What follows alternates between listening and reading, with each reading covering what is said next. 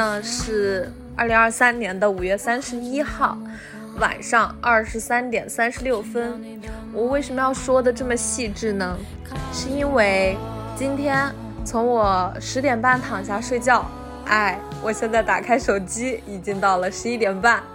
我一个小时辗转反侧，我听了播客，做了冥想，我都没有睡着，然后脑袋里就是想法很多，我也不知道哪里来的，可能也是因为今天午觉睡多了的原因，啊，所以我就寻思，那要不就趁着这个有灵感的时候，然后来录一期播客吧，也是讲一下我近期的一个改变。嗯，我也就是想到哪儿说到哪儿吧。你看，就像现在，哎，我打开了灯，一盏黄色的温和的灯光，然后就打在我的脸上。然后我的对面呢放着一张桌子，桌子上有一个睡莲，一个睡莲是什么？有一盆睡莲，五只的样子。然后他们就是一直睡着，也没有醒过。我感觉马上就要夭折了的样子，嗯，我也不知道买它们来是有个什么用呢，嗯，那咱就是说，咱也不知道啊。我来分享一下我近期做西塔疗愈的一次体验吧。刚刚我在录蛋花汤的时候，其实也有简单的分享一下，但是我想在我自己的播客里面细细讲一下西塔疗愈这种方式，我已经知道了很久了。可能有个半年左右吧，有人就给我推荐关于西塔疗愈的书，而我当时是没有看下去的，因为我觉得他讲的很多东西太抽象了。他提到了能量，然后他提到了你的意识层次要不断的冲破我们的地球，冲破宇宙，然后。嗯，去到更高的层次，达到第五界，也就是我们所说的真我、本我、守护天使、天使等等这一界，然后再突破到第七界，可能是我们最终那个带有光的那个源头。然后呢，当你的意识在那个源头之上，你就可以链接到源头最本真的力量，给予到你自己疗愈。它属于是一种比较彻底的疗愈方式吧。我当时其实是没有太看下去的，但是最近，因为静静心嘛，然后也没什么事儿干，我又重新把它拿起来了。拿起来了之后，就发现还蛮感兴趣的，因为西塔疗愈这个过程冥想啊，然后我就是经常在做嘛，但是做的时候呢，我也是没有入进去。它入到最后的一个源头是你自己。将你自己的意识放在这个金色的球体当中，不断的送到第七界，然后让第七界去对你直接进行疗愈嘛。我一直对这个没有太大的感觉，然后我在想去体验一下，看看它究竟有什么样的魔力啊？哎，究竟是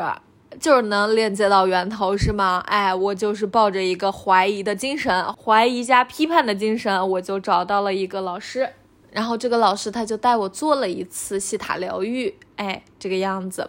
刚开始的时候也是老样子嘛，让我冥想，然后带我的意识进入到这个空间，对我进行疗愈。那同样他那边可能也会去链接一些我的能量啊之类的。然后我这边，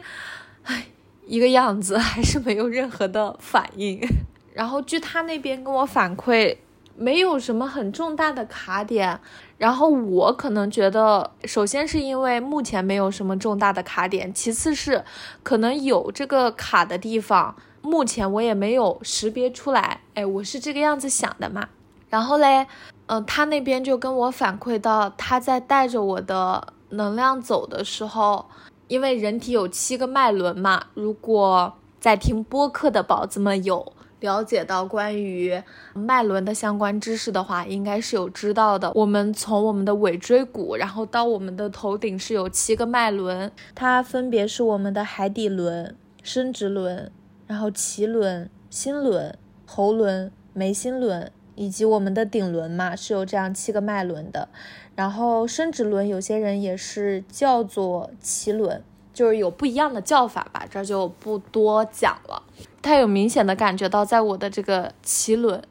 也就是生殖轮，哎呀，反正就是从底到上的第二个脉轮是有明显的阻塞感的。然后听到这个我就来兴趣了，不是，是因为前面我在专门测脉轮的时候，所有的脉轮都还挺活跃的，然后就是这个脐轮它是完全的处于不活跃的一个状态。我当时对这个东西还是有点耿耿于怀的，毕竟如果你知道了的话，你多多少少还是想让几个脉轮都平衡一下的嘛。然后嘞，他就给到了我一些信息吧，就是他在跟我链接的时候的一些信息，然后可以让我去想一下，包括我的关系啊一些方面的一些事情。然后我也就跟他大致讲了一下我自己的。一些情况，因为前面我知道我自己这个脐轮有堵塞的时候，我是有自己做释放的。这个释放我们等会儿聊啊，也是近期我觉得一个还蛮有趣的体验。我为什么特别想分享这次西塔疗愈的一个经历呢？是因为这是我为数不多的接触到的男性疗愈师，他给到我的力量是非常有包容性、很有支持性的。他能当下马上就觉察到问题，然后给到我支持，而且我能够明显的感觉到他是非常有力量的。很多时候我觉得讲能量就有点玄乎，但是你在和人沟通、和人对话的时候，你明显的能感觉到。有竞争性的力量和有包容性的力量，然后当你被人完全深深的接住、被人包容的时候，被人接纳的时候，你就能体会到那种很深的爱意。这种爱意无关于男女，它就是来自人间的诸多善意。就尽管我都没有见过这个男老师，然后我就能从语音当中感受到这种很强大的支持性的力量，然后。我们在这里面也就探索了一些关于你的高我呀、守护天使啊 这方面，这方面讲的话，它就有一点，呃，怎么说呢，就有一点涉及到这种方面的东西了。然后我也就不多展开叙述了。然后我们彻底结束了这个疗愈嘛，然后结束了之后，我俩就瞎聊天儿。这个小哥也是蛮可爱的，一直把疗愈师称作灵魂摆渡人。然后我就觉得这个名字还挺可爱的，然后就跟我分享一些他的灵感啊，然后跟我分享一些他近期在每个城市去做的一些减压的音乐会，然后也很真诚的邀请我说，如果下次在你的城市或者说在隔壁城市的话，方便的话也可以过来参与啊，等等之类的。然后我就发现啊，我其实也不是很刻意的再去。学习很多疗愈的技术，然后我也没有很刻意的再去找疗愈相关的东西，然后很多东西他就是送给我的啦。就那天我因为好像也没有什么事儿可干了嘛，然后我就突然间看到这本书，哎，我就说寻思这本书就在我的这个电子书库里面啊，它就躺了很久了。我呢，哎，终于有时间了，我就来宠幸宠幸吧。然后一看不就看进去了吗？我发现当时我看不进去的原因，可能是因为我对很多东西知之甚少，然后我看的时候云里雾里的，我就不太想看。然后现在可能了解到了很多东西之后，哎，我就看进去了。嗯，然后我就发现，确实，你想真正的疗愈，它也有很多不同的技术的。然后现在包括这种身心灵行业的崛起，它也意味着很多东西鱼龙混杂，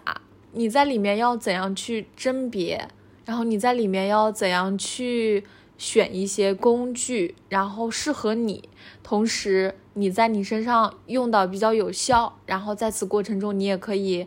帮助到其他人，哎，那这就是好的。嗯，它工具它仅仅是一个形式嘛，还是要从你的发心看的。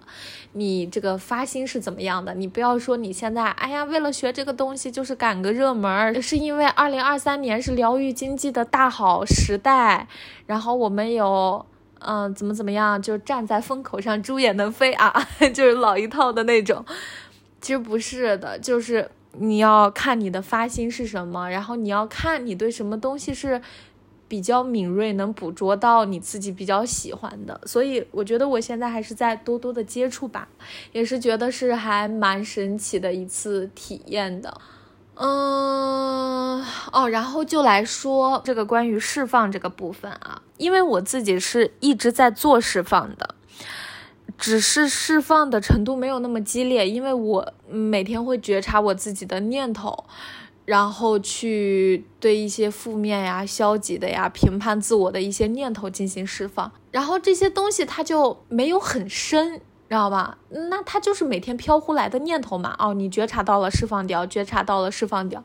他没有让我留下很深刻的这种记忆，这是因为那天。我在测到了，说我的脐轮好像是有一些不活跃，然后我就很想探索一下，哎，为什么不活跃？然后我知道了，它是和亲密关系有关，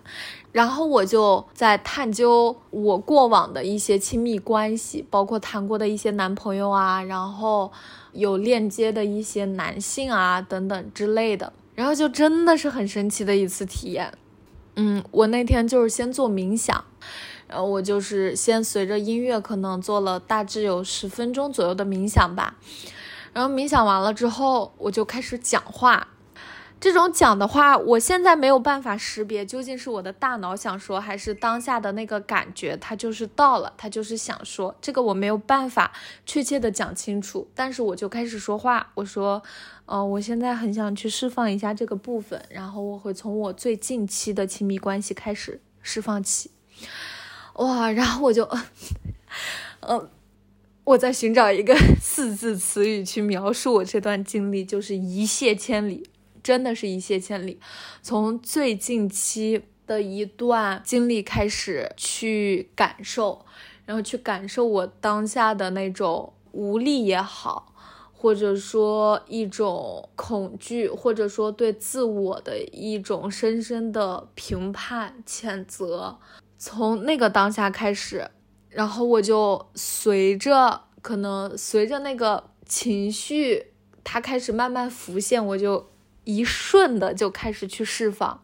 然后从最近期，然后到再往前，再往前，再往前，一直翻，一直翻，因为当你的情绪浮现的时候，你的那个心头会感知到和它同频率的情绪。然后所有的东西它都会浮现出来，浮现的过程它就是释放的一个过程。然后你不断的去释放，释放，释放，然后释放到那个源头，我觉得哇，真的简直是让我非常意想不到。那也是我那几天在看《能断金刚》，我觉得很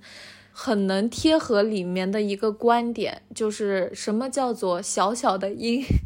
结下了大大的果。然后我就能看到我在亲密关系里面的一个模式啦，这个模式是我自己对我自己是有很深刻的评判的，然后对爱不确定的那种认知，那种想要占有的爱，那种很不是爱的爱，就是跟我现在所经历的爱完全不一样的一种爱，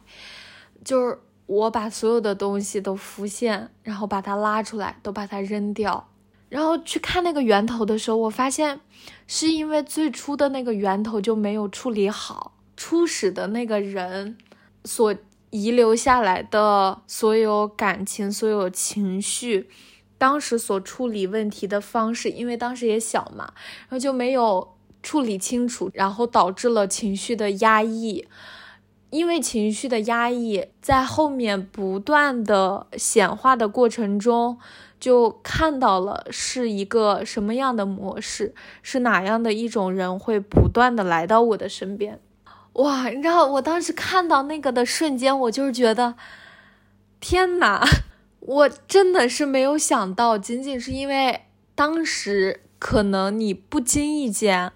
或者说。当时你遗留下来没有处理的东西，在未来它是多大程度上在影响着你，而且不断不断一遍又一遍的影响着你。嗯，然后就这样一瞬的都把它释放干净了嘛。然后释放干净了之后，呃，我就在每一段关系当中释放了之后，表达感谢。释放了之后表达感谢，那个感谢，我现在，呃，我现在在表述的时候可能会觉得有一些，呃，牵强啊。但是当时我在完全释放干净之后，我就想彻底让他放手放开了之后，我唯一想做的就是真的很谢谢他，真的很谢谢他不断的在显现到我的生命当中，能够让我看到我的模式，然后我就不断的把它放开放开放开，感恩感恩感恩，然后结束了之后，我脑袋好空啊，就是很空，哭都没有力气了，就是。流太多眼泪了，流眼泪倒不是因为我很伤心，是因为那个情绪的浮现，它伴随着释放是需要有一定的东西要出来的。呃，我就坐在那儿很空很空，我就在跟我的朋友聊天嘛，他就在问我一些问题，他说：“你最终的那个源头找到没？” 哇，这一看就是顶级疗愈师的手法，是不是？就是因为他自己也已经经历过很多次这样的排毒模式了嘛，然后他很清晰的知道什么东西是完全干净了，什么东西留下是有隐患的，然后他就一个一个在问我问题。他说：“你有找到那个源头吗？”我说：“找到了。”然后他又问我说：“当那个最初的源头浮现的时候，你有完全的去面对它，去接纳它，然后把它彻底的放下去，释放掉它吗？”然后我说，嗯，我是有的，而且最终到了最后，我发现我特别感恩，就是完全放下所有的事情之后，然后他在反复问了我一些问题之后，哦，他说那应该是差不多了。然后最后我又做了一些感恩的冥想之后，我就睡了，真的很牛批。此时啊，我已经没有任何的形容词来形容我这一番操作了。然后照例，我每天晚上都会去释放嘛。然后通过这样的方法，我又不断的释放了我对我自己的指责、评判和不接纳，然后去释放了关系当中很多不太圆满的部分。然后经历了可能三四个这样彻底的大排毒，哇，我就觉得我整个人焕然一新，真的是焕然一新。然后我觉得。现在我也就能做到这样的释放了，就是不管它源头究竟有没有释放干净，如果没有释放干净的话，它未来一定还是会出现在我的事件当中，那我就再从事件当中入手，因为它很多东西不是说我强烈要控制把它释放干净，它就能释放干净的。很多时候，如果你那个情绪，你把它在那个当下。你所认为的那种程度释放干净了，那就是当下你应该释放的程度。那至于他有没有留下，这都跟当下的你没有关系了。你所需要做的就是好好的生活。然后，如果未来有事件再次浮现的话，那你可以再去做一些释放。你看，我平常我是觉得我自己还是一个天天傻呵呵，然后比较知足、比较满足的这样的一个人吧。然后你其实再去关照、再去觉察这些事情的时候，还是有很多你没有意识到的部分。嗯，所以借由这件事情，嗯，我其实想表达的，也就是说，去觉察你自己的情绪。然后我觉得也不是说无谓的去觉察，它就是一个你当下自然而然流淌出来的，跟呼吸一样的东西。然后，当你去这样子去觉察的时候，它很多东西自然会浮现。浮现的过程中，随手把它给释放掉。所以，就在我实践看来啊，就无论说我用深度的释放也好，还是浅层的这种念头上的释放也好，我都是觉得释放法它是比较根源了，它是比较根源的，能够处理掉你的那些情绪，你的那些。不太呃圆满的隐藏在你之下的这一部分的东西，嗯，然后到时候我可以也把一些我看的一些书抛在这个 show notes 里面，如果大家感兴趣的话，可以去看一些书。如果有需求，如果有需求吧，嗯，那就像你天天活得快快乐乐，就还挺开心，哎，享受人间，那就也别没事儿找事儿，哎，就动不动要给自己。找点事儿，觉得自己不太好这个样子，哎，没必要。如果开心的话，那就放手大胆的去玩儿；如果觉得遇到卡点啦，遇到阻塞啦，那就使用一些方式让你自己好一点嘛。无非就是这个，对吧？然后刚刚是讲了那个西塔疗愈，然后现在讲了释放，然后最近讲一下我的状态吧。我感觉我在上次去描述我的状态的时候，很多时候我是用了很好的一些词汇。然后渐渐渐渐，也是根据我近期的一个行为，我总结出来的啊。这些东西它并不是我预先就设计好，我就要这样子去做的，而是我在这个样子生活，然后我发现我现在就是在做这样一件事情，然后这样的生活方式究竟带给了我什么样的感受？哦，我是有这样的一条逻辑线的。我现在不倾向于去规划什么东西了。就算呃，我仅仅可能哎，就打算给自己放两个月的假，去这样简单的 gap 一下，我也不倾向于去为着我的未来去规划一些什么。我想很大程度上去把社会强加给我的这些东西给拿掉，然后我不想让我的大脑再去控制我自己了。我想要真正的凭借我当下的心去做事情，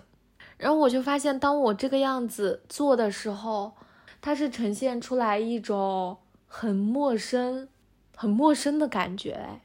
这个话要怎么说？其实也是跟我刚刚在讲说释放我的那些不圆满有关。因为我以前是一个很激我自己的人，就是激激娃的那个激，人家都是父母激孩子，我是自己激自己。我就是有这样的能力，就是把我自己激到很难受而不自知，然后。蚊子，嚯！这大晚上还有蚊子在这听我逼叨叨呢。嗯，然后嗯行，然后就讲回刚刚我所说的那个状态。嗯，所以其实拿掉这些东西对我来说不是很容易。就是自从我开始自我探索了之后，我一直都在尝试着把这样一套，嗯，也可以说是社会上的一些约定俗成，这种集体意识。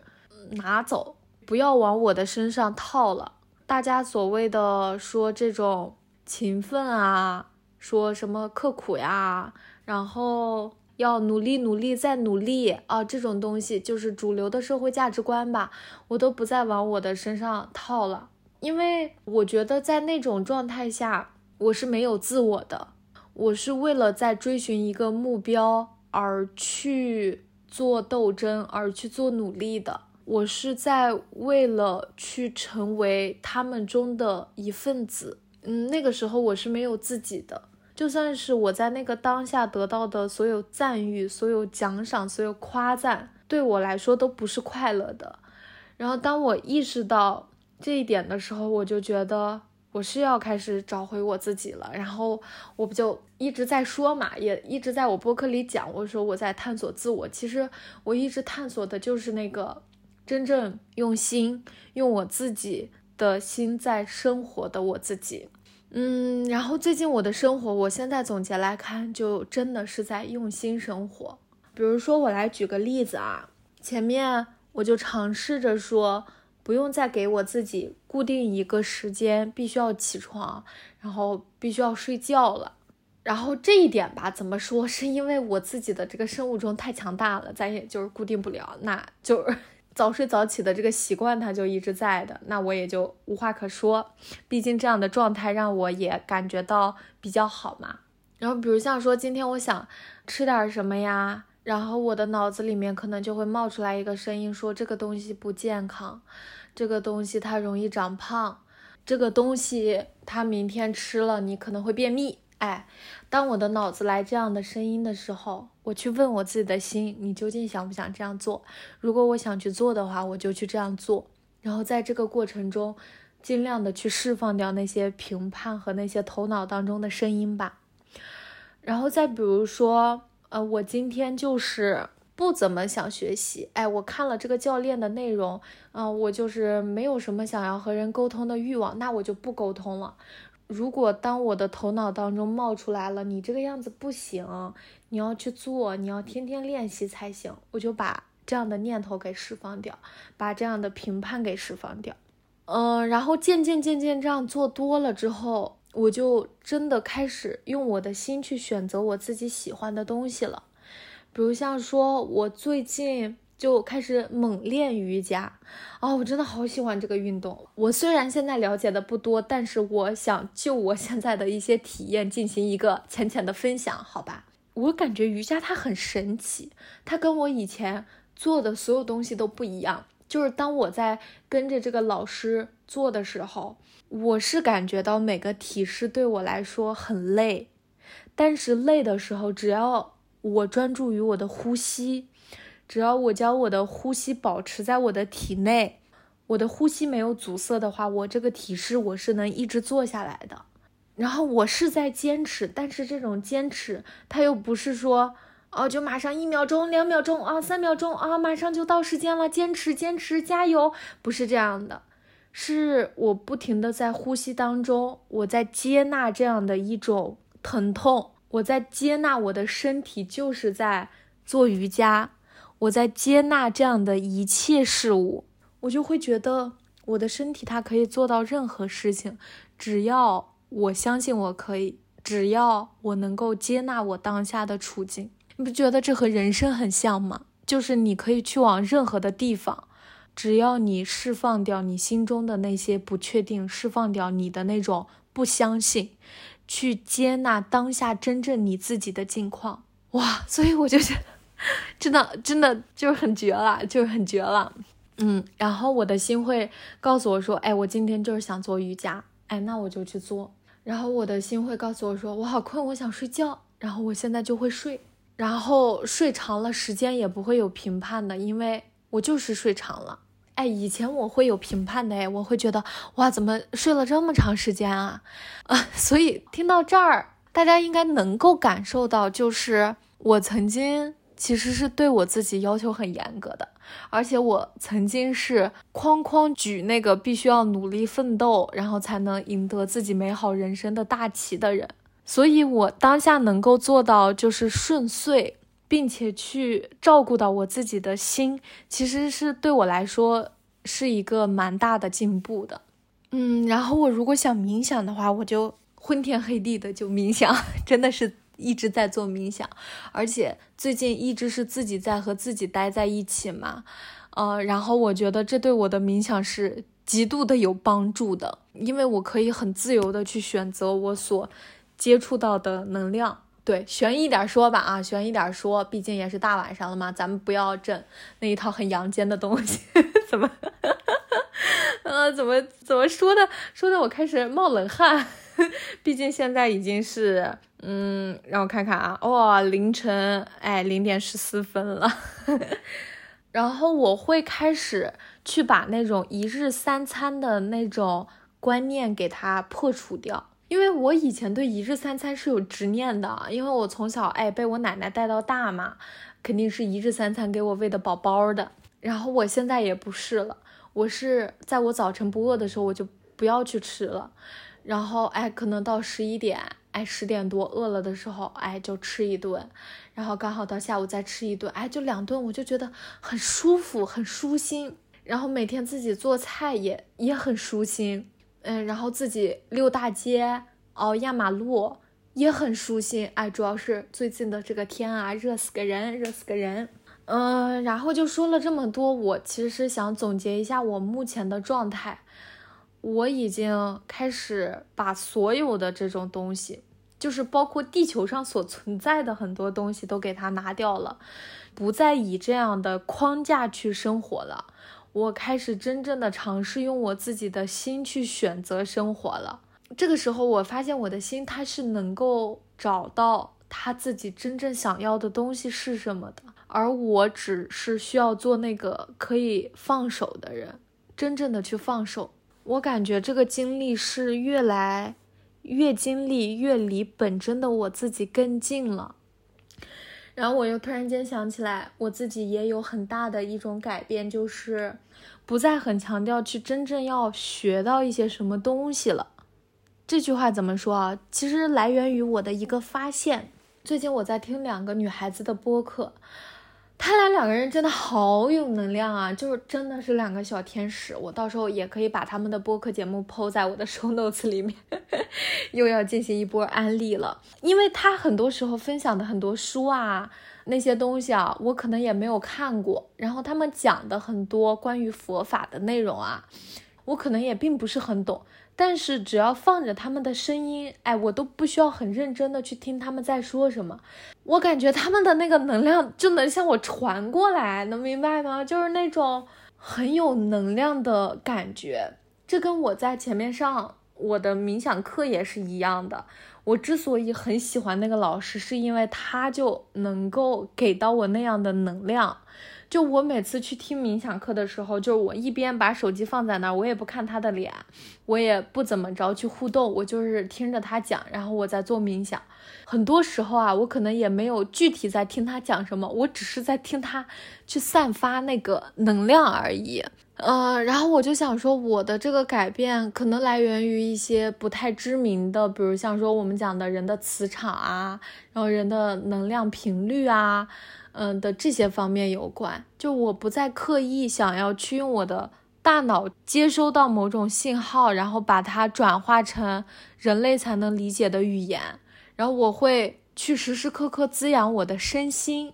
哎呀，可能是因为今天哇，六月一号了耶，宝贝们，儿童节快乐！可能也是因为今天大晚上吧，哎，咱们就是讲一些这种比较。比较悬里八脑的 一些一些东西，所以就还对这一点还挺有感触的，感觉也是我自己一个很大的改变吧。你看为什么会这个样子做？这个样子做是因为我把头脑的这一部分拿掉了，我也不再用头脑的那个框架去去要求我自己要得到一些什么信息啊，要有一些什么样的进步。对我也不这个样子去做了，那可能未来我可能也会慢慢去探索嘛，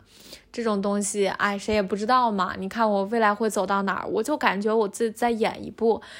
属于我自己的连续剧一样。你看我现在也不知道我未来会去哪儿，哎，而且我完全不担心，哎，我天，不担心的妙招应该来源于我在当下。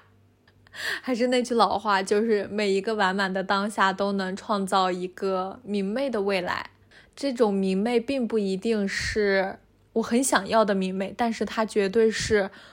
我需要去完成的体验，需要去走过的路，需要去得到的一些东西，需要去拆开宇宙给我的一份礼物。也是因为近期都一直在有了解疗愈吧。感觉看了太多人的人生了，就发现人这一辈子啊，你就会发现，大家从刚开始的时候，就是在这个社会的游戏规则之下一直玩玩玩玩玩，然后在当中可能收获到一些小金币，收获到一些小礼物，然后去获得了一些什么，然后渐渐的，哎，可能到四十五十岁哦，就开始觉得。哎，怎么获得了这么多，还是得不到幸福呢？还是没有办法真正的感到快乐呢？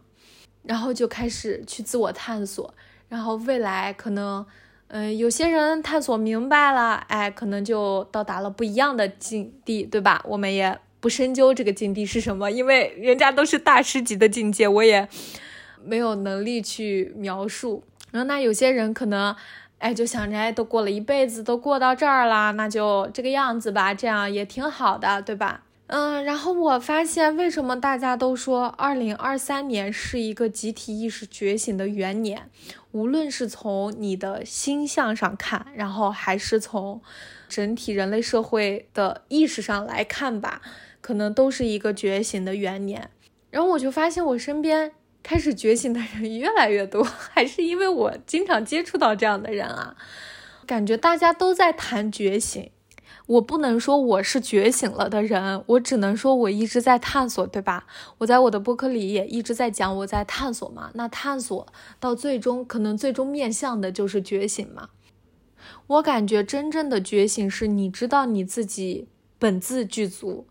而且它不是我们现在头脑里大家都在讲啊，平常这种方面都在讲说你本自具足呀，怎么怎么样？不是，它是真正的体验到了。你只要完全的照顾好你自己，你只要圆满每一个当下，那么你想要的都会以最适合的方式来到你身边。它是一种完全有意识的活在当下，完全有意识的去觉察到生命中的各种美好，而且只安于当下的一个状态。嗯，我现在能体会到的就是这些。那大师当然有人家大师的觉醒啦，当然我现在这个境界他是领悟不到的，但我现在也在向这个方向努力啊，包括我日常开始去觉察我自己的念头也好，然后开始有意识的去做释放，去挖源头，然后去从当下的事情当中看我自己也好，可能真的都是想要去追求那个很幸福的路吧。然后同样也能够希望在我探索的时候给到大家支持性的力量。如果有幸听到这里的听众宝子们，也是感觉真的很有缘分。冥冥之中，他很多东西就是在吸引着你嘛。而且就是当下你可能听到一个观点，或者说听到我的某一种表达，觉得很有感触，很受启发。那你要感谢的是你自己，因为你自己在那个当下到时间了。那就是你应该听到的东西，而如果某一刻，哎，你觉得听我的播客，哎呀，特别没意思了，这个瞎逼叨逼叨在讲一些什么东西啊，就是可能会觉得没有意思了啊，这个样子，那也是因为这个缘散了，就仅仅是每个人的生命轨迹不同，如果我当下的这个频率刚好和你的频率一致的话，那当然是能够听到我的东西的。可能渐渐渐渐，人就是这样嘛，人不会说一直在一条平行线上面。那可能渐渐随着每个人的经历不同啦，它又会生长出来不同的东西，然后它的频率可能就又不一样了，然后它就又跳转了一个频率，去吸引到在那个频率上面的人，然后去跟那个频率上面的人去做朋友，去玩儿，然后去创造，去体验。所以。我现在就想想，真的是世事无常，没有什么东西是永恒固定的，没有什么东西是一成不变的，没有什么永远，就是我只相信无常。然后我记得我在刚上冥想课的时候，我们这个老师就问我们说：“你可以去问你自己几个问题。”然后当时我问题的很多答案都是不愿意，不愿意，不愿意。但是，我现在再去问我自己这些答案，我发现很多东西都变成了愿意，是由内而外的，真正变成了愿意。你愿意接纳烦恼吗？我愿意。你愿意接纳生命中出现病痛吗？我愿意。你愿意接纳出现不顺利的事情吗？我愿意。你愿意接纳亲人会离开吗？我不愿意。你愿意接纳？生活中，爱人或亲人不再爱你吗？我愿意。你愿意接纳人生就是有起起落落吗？我愿意。你愿意接纳你没有收入，而且也没有空闲的时间吗？我愿意。我天呐，我我就是刚刚突然拿出来这个本子。这个笔记是我在四月四号听课的时候记下的。当时这个老师在问我们这些问题的时候，他让我们在评论区里面打嘛。他说愿意的打一，不愿意的打二。然后我自己就是二二二二二，一直都是二。然后我现在在真诚的去问我自己这些事情，我发现我愿意去接纳，因为这一切就是生命，生命就是无常，我们就只能尽情的抓好当下。就是最好的，嗯，所以我感觉这就是我这期播客想要说的所有内容吧。感谢大家的收听，然后也希望能够听到这里的有缘人都能够吸引善良、美好的人来到你们身边。感谢大家的收听，我们下期再见喽，拜拜。